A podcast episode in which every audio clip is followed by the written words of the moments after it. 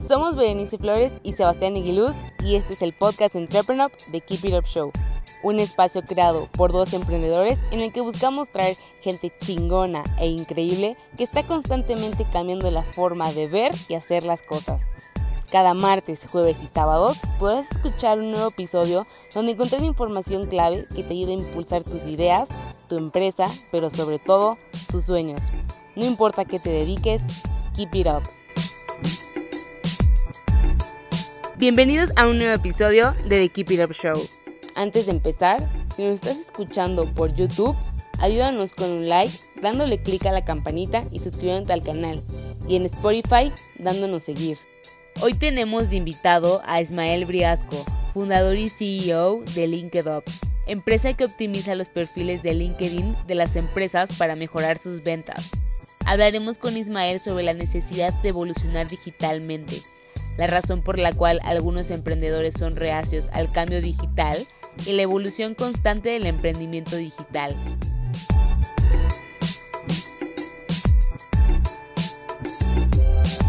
Hola, muy buenas tardes y bienvenidos a otro episodio de The Keep It Up Show. Aquí Sebastián Aguiluz, cofundador y CEO de Entrepreneur, y estoy con Ismael Briasco, fundador de LinkedUp. ¿Cómo estás, Ismael? Muy bien, Sebastián, muchas gracias por invitarme. Al contrario, gracias por darte una vuelta para aquí. Oye, Ismael, para los que no estén tan familiarizados contigo, no sé si nos puedes contar un poquito sobre lo que hace. Bien, te cuento. A ver, soy emprendedor hace ya unos 15 años más o menos en el mundo digital. En realidad 20, pero desde que me dediqué full time a emprender, ahora unos más o menos unos 14, 15, eh, me he dedicado, he hecho un montón de startups y un montón de emprendimientos y hoy estoy enfocado 100% en dos, en dos emprendimientos. Uno es LinkedUp, como lo acabas de, de decir recién, que básicamente ayudamos a empresas y a profesionales a crecer en LinkedIn a través de, mejorar sus perfiles, de mejorar su estrategia de, contenidos y hacer toda la estrategia de generación de leads en la plataforma. Eh, y por otro lado, em, soy especialista en transformación digital, desde donde ayudo a, compañías a hacer todo el proceso de transformación, no solamente desde lo tecnológico, sino principalmente y también desde lo cultural, ¿no? cambiar el, mindset. Em, y esto tiene mucho que ver con lo que me he dedicado en los últimos años, que me he metido de lleno en el mundo de las habilidades blandas, me he certificado como coach ontológico, como facilitador, para justamente poder ayudar a las empresas en esta, en esta transición a esta, nueva era, que si bien arrancó hace 20 años, increíblemente recién ahora muchas compañías están teniendo, están poniendo el foco en transformarse a lo digital. Perfecto. Oye, Ismael, y por ejemplo, ¿cuál es la diferencia, ahorita que hablas del mindset, cuál es la diferencia en tu opinión del mindset entre un emprendedor tradicional a un emprendedor digital o a un emprendedor tradicional que sí tiene las herramientas básicas para estar en el Internet, sea una página web, redes sociales, etcétera? ¿Hay alguna forma de pensar diferente en, tu opinión o simplemente es que uno está sacándole más jugo a, pues, a esta nueva era que está llena de herramientas digitales. No, eh, es realmente un cambio de mentalidad, un cambio de mindset, eh, porque requiere, eh, por ponerlo en palabras simples, requiere sacarse el chip del siglo XX y ponerse el chip del siglo XXI. ¿A qué me refiero con esto? Cambió el estilo de liderazgo fundamental, ¿no? O sea, hoy estamos en, liderazgos mucho más horizontales, sin tanta verticalidad, en donde ya un líder hoy en día no es aquel que te da órdenes, y te dice lo que tenés que hacer, digamos, lo que antes considerábamos un jefe. Em, hoy el líder tiene otro tipo de rol, un rol mucho más en servicio, en, un rol de facilitador, más que de jefe que da órdenes. El líder ya no es más aquel, aquel que seguimos eh, y es el que más sabe, sino al contrario, es el que no es el que más sabe, sino que se rodea de gente que sabe más que él. Y todo eso requiere de cambiar un montón de cosas, porque cuando empezás a dar doble clic, decís, bueno, ¿cómo hago yo para dejar de ser el típico jefe que da órdenes? Y primero me tengo que eh, volver vulnerable, o sea, convencerme de que la vulnerabilidad no es algo malo, el, aprender a decir no sé, el aprender a, declararme ignorante ante ciertos temas. Eh, bueno, y todo eso requiere definitivamente de un cambio de mentalidad. Y después, por supuesto, en, el día a día, ¿no? en la operatoria de una compañía, el implementar herramientas digitales implica muchas veces cambiar la manera que estábamos acostumbrados de trabajar, ¿no? de automatizar procesos, de entender cómo la tecnología no es un enemigo, al contrario, es un amigo que me puede facilitar muchísimo las tareas y puede hacer que yo como ser humano ponga el foco en las cosas que las computadoras o la tecnología o la inteligencia artificial no van a poder reemplazar, por lo menos por el corto mediano plazo, eh, que tiene que ver con todas las habilidades cognitivas, con las habilidades justamente empáticas del ser humano, de poder relacionarme con otras personas, eh, y que ahí donde está para mí la clave del futuro, y no lo digo yo, lo dice el, el World Economic Forum en su último informe, en donde las habilidades más importantes del futuro tienen que ver con las habilidades blandas, ¿no? con aprender justamente a poder conectarnos con otras personas. ¿Cuáles crees que son los grandes mitos eh, que hacen que la gente no quiera o, que ciertos emprendedores no quieran hacerlo de forma digital o aprovechar todo eso? O sea, es simplemente como tú dices, que tienen el mindset del año, bueno, del año no, del siglo pasado, o es, o, también es que hay muchos de estos mitos, verdades a medias, falsedades, etcétera, que hacen que, se vuelva intimidante para ellos. Y si sí, ¿cuáles crees que sean? Eh, mira, yo creo que hay una, eh, hay un antes y un después lógico del coronavirus, ¿no? O sea, antes del coronavirus, creo que muchos emprendedores, muchas empresas, muchas industrias se podían dar ese lujo de decir, bueno, lo dejo para más adelante, o esto no es para nosotros, nuestra industria no se va a transformar. Creo que después del coronavirus quedó clarísimo eh, que no, que esto era una realidad, que simplemente lo que pasó con el coronavirus fue que aceleró lo que ya se venía, ya estaba sucediendo. Eh, la realidad es que hoy, si no te amigás con la tecnología, no la entendés, no la aplicás en tus negocios, quedás fuera del mercado. O sea, en, el corto, hoy, antes te podía decir mediano o largo plazo, hoy ya es ahora. Em, hoy no estar aplicando, este, y, ojo, no es solamente un tema tecnológico, ¿no? es un tema incluso metodológico. Cuando hablamos de transformación digital, porque si bien la palabra digital confunde bastante, porque uno la asocia enseguida con la tecnología, en realidad transformación digital viene de este cambio de mindset que hicieron las empresas digitales en Silicon Valley, como para poner un, punto de origen, ¿sí? Eh, en la forma de trabajar, en la forma de hacer negocios. Eh, no, no fue solamente la tecnología lo que generó el cambio, lo que generó el cambio fue eliminar un montón de procesos y un montón de, estructuras dentro de las compañías que las hacían lentas. ¿sí? cuando uno, uno, ve estas empresas típicas eh, del mundo digital, Facebook, Google, Twitter, eh, etcétera, eh, ¿dónde estuvo su mayor secreto?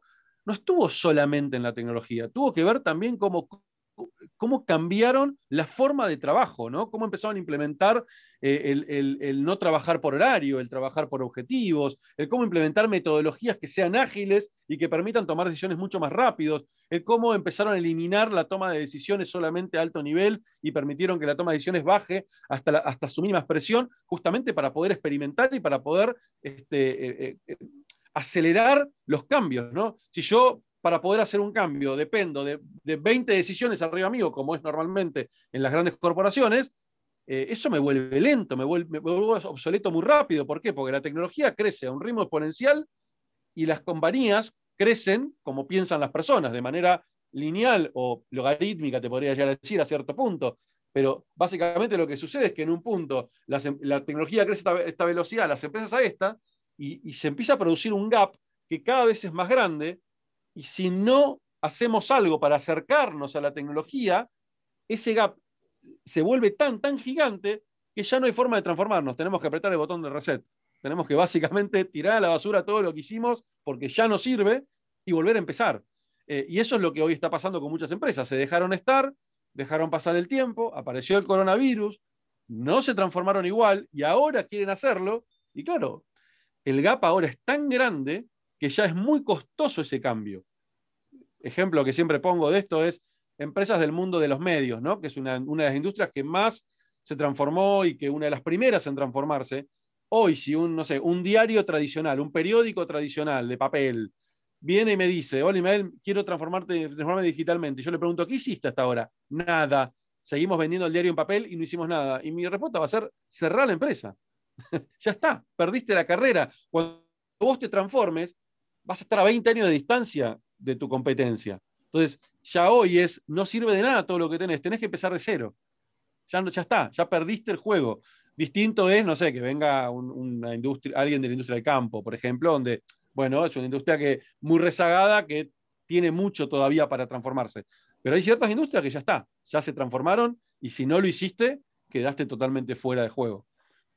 Oye, del otro lado, ¿no, no te han tocado casos o no sabes de casos que justamente el tratar de apostar por una digitalización o por apostar por una digitalización prematura pues, tuvo malas consecuencias, ya sea por el giro, por los emprendedores, por lo que sea. digo, sin, obviamente sin decir nombres, pero, pero no, sé si nos puedes compartir las historias. No, totalmente, y hay, hay muchos casos de ese estilo. Eh, a ver, hay de todo, ¿no? Está, están, el tema de nuevo, y siempre termina siendo un tema de mindset, ¿no? Porque muchas veces lo que, lo que he visto es que creen que se transforman y en realidad lo que están haciendo es digitalizarse. Ejemplo de esto, un comercio a la calle que eh, eh, dice, ok, ya me transformé digitalmente. Y vos le preguntás qué hiciste y la respuesta es, no, ahora atendemos a nuestros clientes por WhatsApp eh, y hacemos el envío vía Rappi, no sé. Y vos decís, ok, pero eso no es transformarse, eso es digitalizarse, o sea, implementaste soluciones tecnológicas para suplir alguno de los procesos de la compañía. Pero cuando vos haces doble clic y entras a mirar en profundidad, bueno, a ver, ¿qué pasa después del mensaje de WhatsApp? Ah, no, tengo dos chicas que están mirando el WhatsApp y cargan toda la información en un Excel.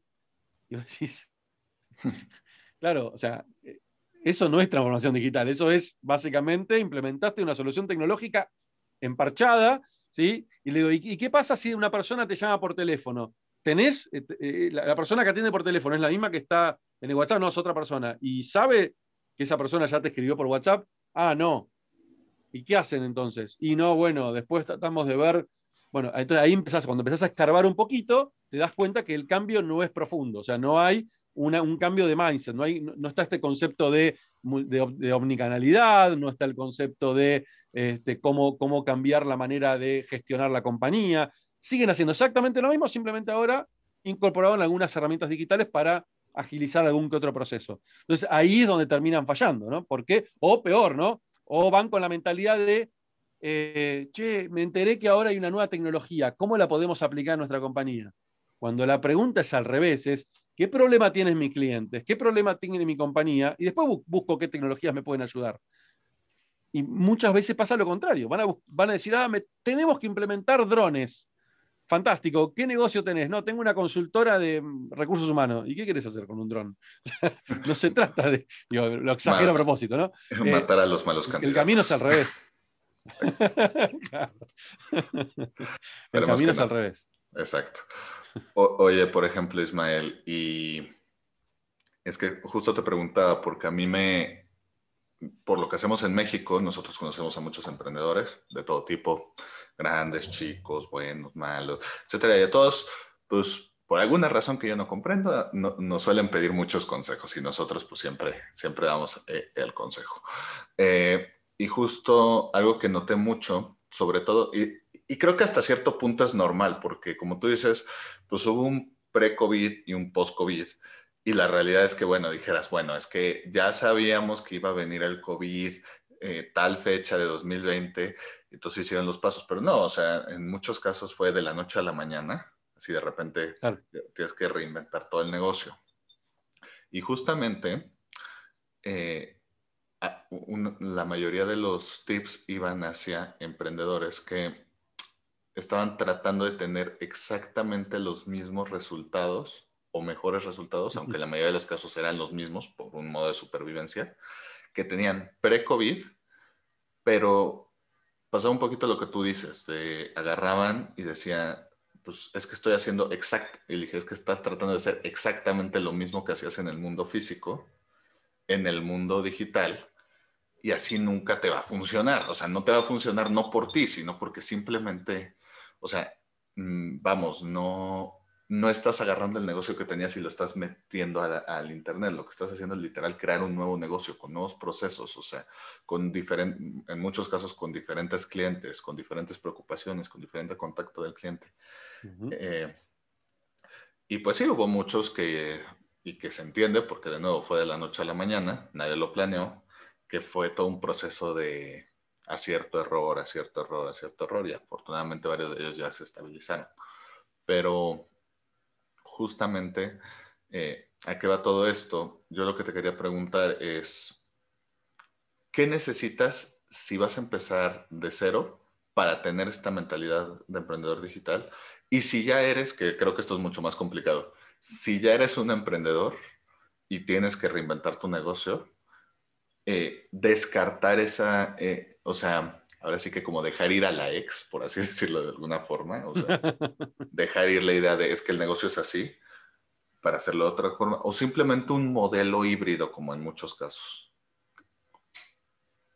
A ver, el, emprendedor que arranca de cero, eh, a ver, tiene una ventaja, ¿no?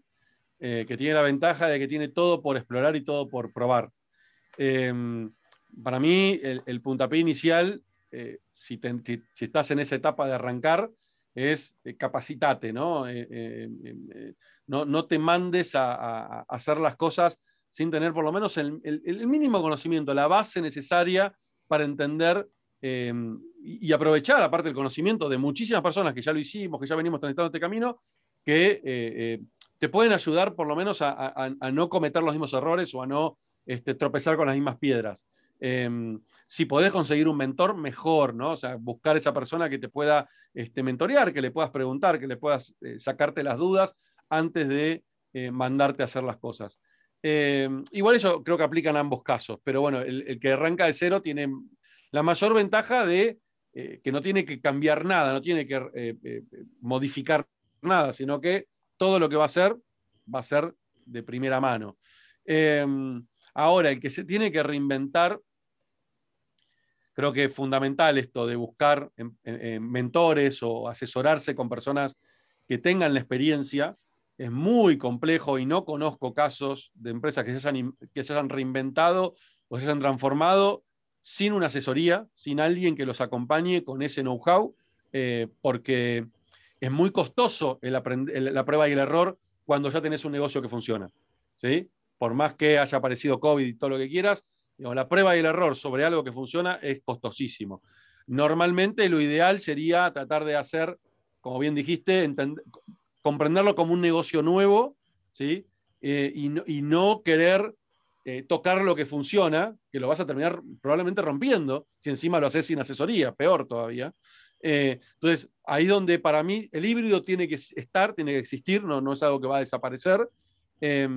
Lo que sí es ver el negocio digital como, una unidad de negocio nueva. Eh, y esto es muy típico, muy típico en las empresas que tienen eh, una estructura eh, por ahí de, no sé, de canales físicos, ¿no? negocios a la calle, oficinas, lugar donde atiende la gente, etcétera, y que de golpe empiezan a vender en digital. Bueno, tiene, esas empresas lo mejor que hacen es entender lo digital como una unidad de negocio aparte, ¿sí? Y donde le colocan recursos totalmente capacitados y enfocados en el negocio digital. Eh, ¿Para qué? Primero, para no afectar al negocio, al negocio tradicional. Eh, y segundo, para darse, darse eh, entender que probablemente muchos de los recursos que tenés en el, en el negocio tradicional no te sirvan para lo digital. O que tengas que hacer una recapacitación y que a veces no te da el tiempo. Y ejemplo que pongo con esto muy, muy simple. Me pasó con un cliente, por ejemplo, que eran excelentes vendiendo en su local físico, em, eh, se dedicaban a todo lo que era el rubro de productos para baños, ¿no? Eh, desde, no sé, desde un hidromasaje hasta el inodoro. Y tenían un equipo de ventas que eran excelentes y vendían, que eran una máquina vendiendo, una máquina. Eran buenísimos para vender, claro, en el local, en el salón, eh, face to face, con la gente ahí. Tenían una capacidad innata de, como vendedores. Los pusieron a vender eh, a través de los canales digitales, a través del chat, a través del mail, etcétera, y no vendían y, fallaban. Cuando entré a mirar por qué, cuando empecé a mirar y a auditar un poquito qué hacían, claro, me di cuenta que esas personas tenían un montón de habilidades para vender físicamente, pero no digital. Por ejemplo, desde horrores, horrores ortográficos, no errores, horrores ortográficos, que son cosas que uno no tiene en cuenta. Es decir, claro, habla muy bien, pero para escribir era malísimo. Segundo, hacían cosas que por ahí en un local la pueden hacer. ¿Me das cinco minutos? Que ya vengo. eso mismo lo hacían en el chat, en una persona que está conectada. Yo me, me imaginaba la situación, ¿no? Estoy en el, manejando o en el colectivo, ¿sí? En el micro, no sé cómo lo llaman en México, y con el celular, ¿no? Y que me digan, dame cinco minutos que ya vengo. Y eso lo hacen no solo en el negocio, lo hacen hasta en la realidad. Es como de, hola, es que estoy ocupado. Y yo, pero entonces, ¿para qué abres el mensaje? Ábrelo cuando, cuando puedas, cuando puedas contestar. exactamente, exactamente. Entonces, eh, ahí es donde empezás a darte cuenta el, el, problema de mindset ¿no? que hay. Eh, bueno, y en esta empresa, por ejemplo, tuvimos que armar un equipo aparte, un equipo para atender las ventas digitales y hacerle entender a los dueños, no, no podés ponerme al vendedor de local a atender el chat. No podés, o sea, entender que son habilidades diferentes, que las pueden desarrollar, sí, por supuesto, pero darles el tiempo a, que las desarrollen, no es de un día para el otro, ¿sí? y necesitan capacitación, no podés pretender que se eduquen solos. Eh, en muchos casos, otros sí tienen, eso ya depende mucho de la persona, pero en general necesitan esa capacitación y ese acompañamiento. Em, entonces ahí, es donde en los casos de las empresas que están ya funcionando, esto que están viviendo es el famoso, el Black Swan, ¿no? Esto de que vino de golpe, no lo esperaban, es un sacudón, ¿sí? Y tienen que reinventarse literalmente eh, y muchas veces quieren hacerlo tapando parches. Y el tapar parches, inevitablemente, es como los dibujitos animados, ¿viste? Pongo una mano acá, tapo el agujero acá, tengo acá. Llega un momento que no te alcanzan las manos para tapar todos los parches, y si no haces una estrategia de fondo prolija que te permita este, con el tiempo poder reconvertir todos esos parches en una, en una estrategia en serio, eh, lamentablemente eso va a terminar fallando. Em, es, pan para hoy, hambre para mañana, como decimos acá en Argentina. Oye, tú dices que llevas 20 años eh, ayudando al emprendimiento digital, ¿es correcto? 20 años emprendiendo, ah, ayudando, o sea, 20 años haciendo, haciendo mis empresas, ayudando a emprendedores eh, de manera informal, lo vengo haciendo hace unos 10 años, digamos, después de mi primera startup, empecé a hacer mentorías eh, y oficialmente como consultor, etcétera, ya 4 o 5 años más o menos. 2016, 5 años. ¿Y tu primer emprendimiento también era digital o fue de otras cosas nada que ver? Sí, sí, no, digital, sí, sí, era una, era una comunidad de foros, antes de que existieran las redes sociales, una comunidad de foros eh, digitales, internet, que llegó a tener más de 20 millones de visitas únicas por mes y para el momento era una locura. Sí, no. Yo creo que a día de hoy todavía 20 millones en un foro. A día de hoy, sí. Bueno, hoy es más difícil lograr ese tipo de, Antes era más fácil porque no tenías tanta competencia y si trabajabas un poquito el posicionamiento en buscadores lo lograbas. Hoy, es, hoy hay que gastar mucho dinero en, en generar ese tráfico. Te pregunta porque pues, o sea, yo sé que el Internet está desde la Segunda Guerra Mundial, pero a forma popularizada, eh, pues no lleva mucho más que esos 20 años. Entonces, me da curiosidad, ¿cómo has visto tú la evolución en cuanto a la percepción, no solo de los emprendedores digitales, sino pues del mismo Internet? O sea, porque una cosa es el que lo está usando y que se acuerda de pues, cómo hacía el ruidito el modem y cómo eh, si, alguien, si alguien te marca, si alguien justo te marcaba, pues se te caía el internet y las cosas limitadas que hacía uno antes en comparación de ahorita. O sea, todo eso como usuario lo hace, pero como alguien que ha estado en ese medio durante 20 años, ¿cómo se ha vivido esta evolución? Porque aparte creo que es la más rápida en, muchos sentidos. Sí, eh, a ver, es interesante el, planteo. Yo, eh, como te decía, en el año 2000 creé esta, esta comunidad, que la creé como un hobby, eh, no, la pensé como un negocio. Eh, bueno, y fue creciendo hasta que un momento dije, che, esto puede generar dinero y, ahí fue el, mi cambio de clic mental. Em, y, fue muy, y esto que decís vos, ¿no? El, impacto de Internet y, la velocidad que tuvo en, el común denominador de la gente, ¿no? y, ni hablar en los emprendedores.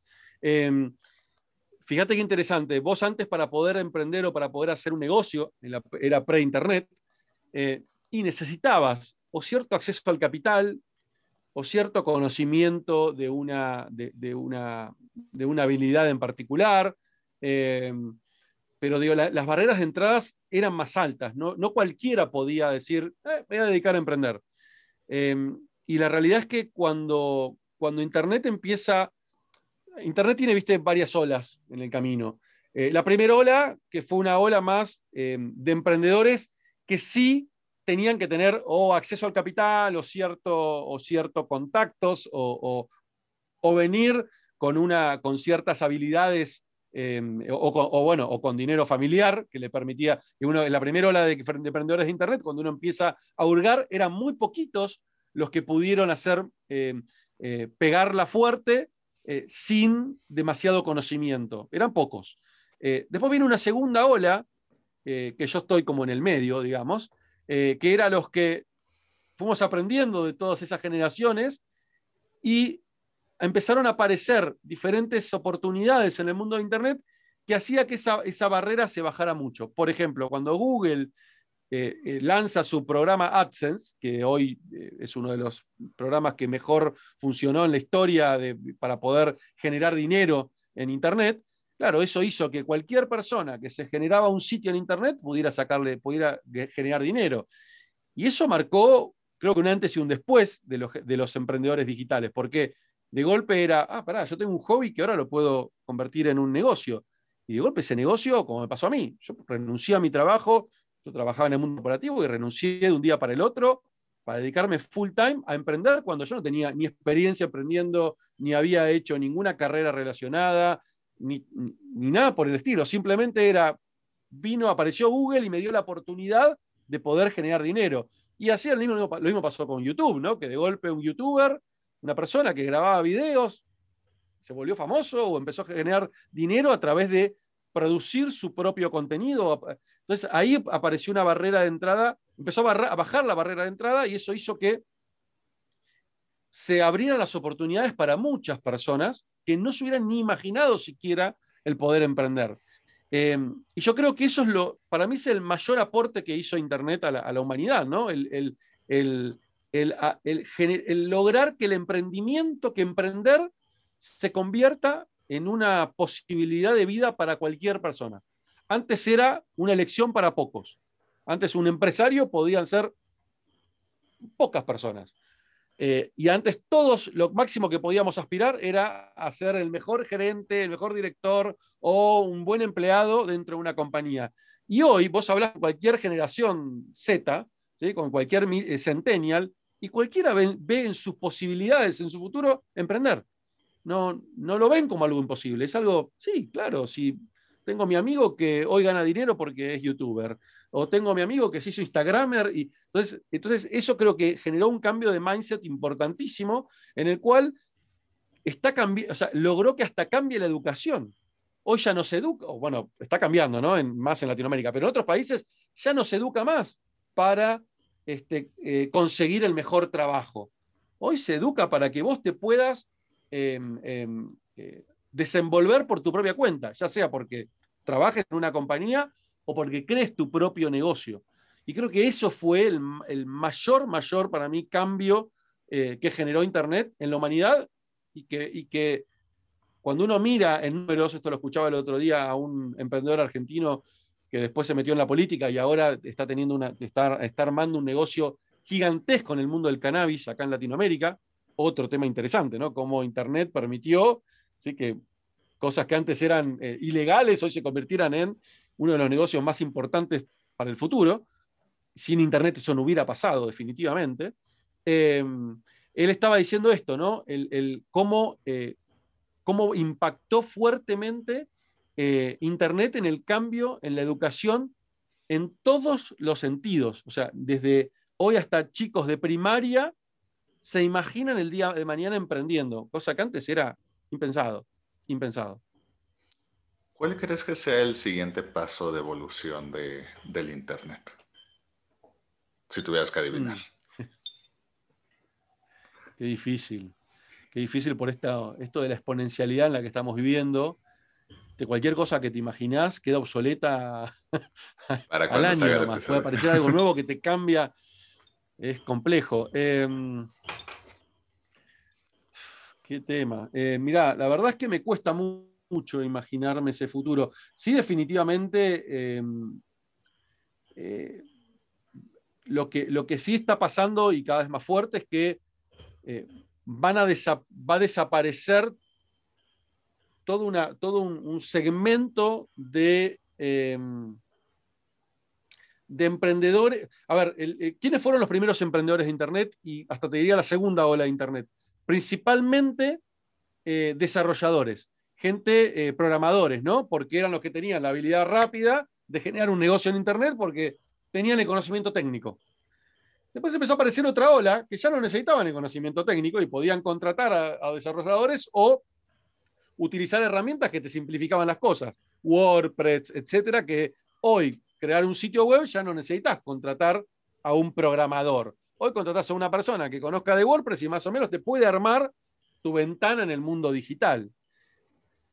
Ahora lo que, lo que está creciendo mucho es este concepto del no code o de, o de low code, ¿sí? que es esto de poder crear no solamente un simple sitio institucional con un WordPress, sino crear aplicaciones, crear em, eh, sitios con funcionalidad eh, sin contratar a nadie, ¿no? O sea, simplemente agrego este módulo, lo pongo acá, agrego este módulo. Entonces, cada vez más la barrera, esta barrera de entrada que antes eran los programadores o contratar gente muy especializada, está empezando a desaparecer. Y ni hablar cuando la inteligencia artificial entre a hacer algo que cualquiera lo pueda eh, utilizar con, con dos clics, ¿no? Entonces, creo que si las barreras de entrada ya bajaron mucho, el futuro va a ser cada vez más bajo y cualquiera va a poder hasta crear productos digitales sin tener conocimiento técnico. Eso ya es un hecho, de hecho ya está pasando y eso se va a incrementar cada vez más. Eh, y con, el, y con el advenimiento de la inteligencia artificial, el machine learning y todo lo que está sucediendo, bueno, definitivamente el futuro va por ese camino. Ahora, ¿qué va a transformar eso? Es muy difícil de imaginarlo. Sí, definitivamente creo yo que em, todo lo que tenga que ver con trabajos o con, o con eh, cosas que sean eh, rutinarias o cosas que sean automatizables, eso va a desaparecer por completo, definitivamente, ¿no? Y esto lo dijo, eh, lo nombraba antes, el, Foro Económico Mundial, en el último informe que sacó en octubre del año pasado, lo deja muy claro que el futuro, el, del 100% de las habilidades, perdón, del top 10 de las habilidades que se van a requerir de acá apenas a cuatro años, el 80% no son habilidades tecnológicas, son habilidades blandas. Justamente el futuro va a tener mucho más que ver con las habilidades sociales, las habilidades inherentes al ser humano, que fíjate qué interesante esto. Si uno mira las habilidades que se requerían, o que se siguen requiriendo incluso todavía, a las personas para trabajar en las empresas, son habilidades que pueden ser reemplazadas. Son habilidades que tienen que ver con cosas que la pueden hacer las computadoras, que la pueden hacer un robot. ¿sí? Uy, ¿qué, tanta habilidad tenés para, programar? ¿Qué habilidad tenés para este, cargar, eh, utilizar herramientas ofimáticas? ¿Qué habilidad tenés para este, automatizar, eh, para cargar todas estas eh, información en un Excel o en, una base de datos? Todas habilidades duras ¿sí? que van a ser totalmente reemplazables en el futuro. Ahora, las habilidades blandas, el poder hablar con un cliente, poder contener a una persona, poder vender, poder em, em, eh, educar, todas habilidades que van a tener, son inherentes al ser humano y que por, momentos, por el corto, mediano y hasta me arriesgo, largo plazo, eh, no van a ser reemplazadas por la tecnología, es donde se va a tener que poner el foco. ¿sí? Y es donde, van a, donde vamos a estar requiriendo cada vez más ese nivel de, conocimientos en los, empleados del futuro, ¿no? en los colaboradores del futuro y en los emprendedores también del futuro. Creo que va a pasar definitivamente por ahí. Ahora, ¿Cómo va a transformar eso el funcionamiento de Internet? Para mí es una gran incógnita. Yo no me caso con ninguna de las ideas que todos te venden, porque si uno mira para atrás y escucha una, charla de hace 5 o 10 años atrás, la mayoría le pifió, la mayoría. Me imagino. Oye, Ismael, para ir terminando, a todos los invitados de The Keep It Up Show les pedimos sus tres sís y tres no para emprendedores, es decir, tres cosas que un emprendedor debería hacer sí o sí y tres cosas que debe evitar a toda costa. Tres mandamientos y tres pecados capitales. ¿Cuáles serían los tuyos? Mira, em, a mí como coach la palabra debería no me gusta, porque el debería, viste, es un, es un limitante enorme. Eh, más que debería, eh, podrían, o sea, sería, sería ideal que vayan por ese camino. Eh, viste, el deber ser es una, una norma muy, muy cambiante. Em, yo creo que fundamentalmente, si vas a emprender, y más en este mundo en el que hoy vivimos, conectate con algo que te guste, con algo que disfrutes hacer.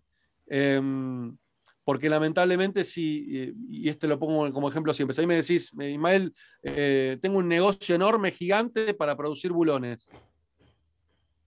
No me genera ningún tipo de atractivo, no lo haría. Entonces, conectate con algo que disfrutas hacer y que sientas que tenés el know-how para poder hacerlo, porque lo vas a hacer 20 veces con más pasión que algo que justamente no te gusta y solo haces por el dinero. Entonces, ese es el primer punto. El segundo punto tiene que ver con lo mismo, que es buscar el propósito, ¿no? ¿Cuál va a ser el propósito de esa compañía? Si el propósito es ganar dinero, créeme que eso es cortoplacista.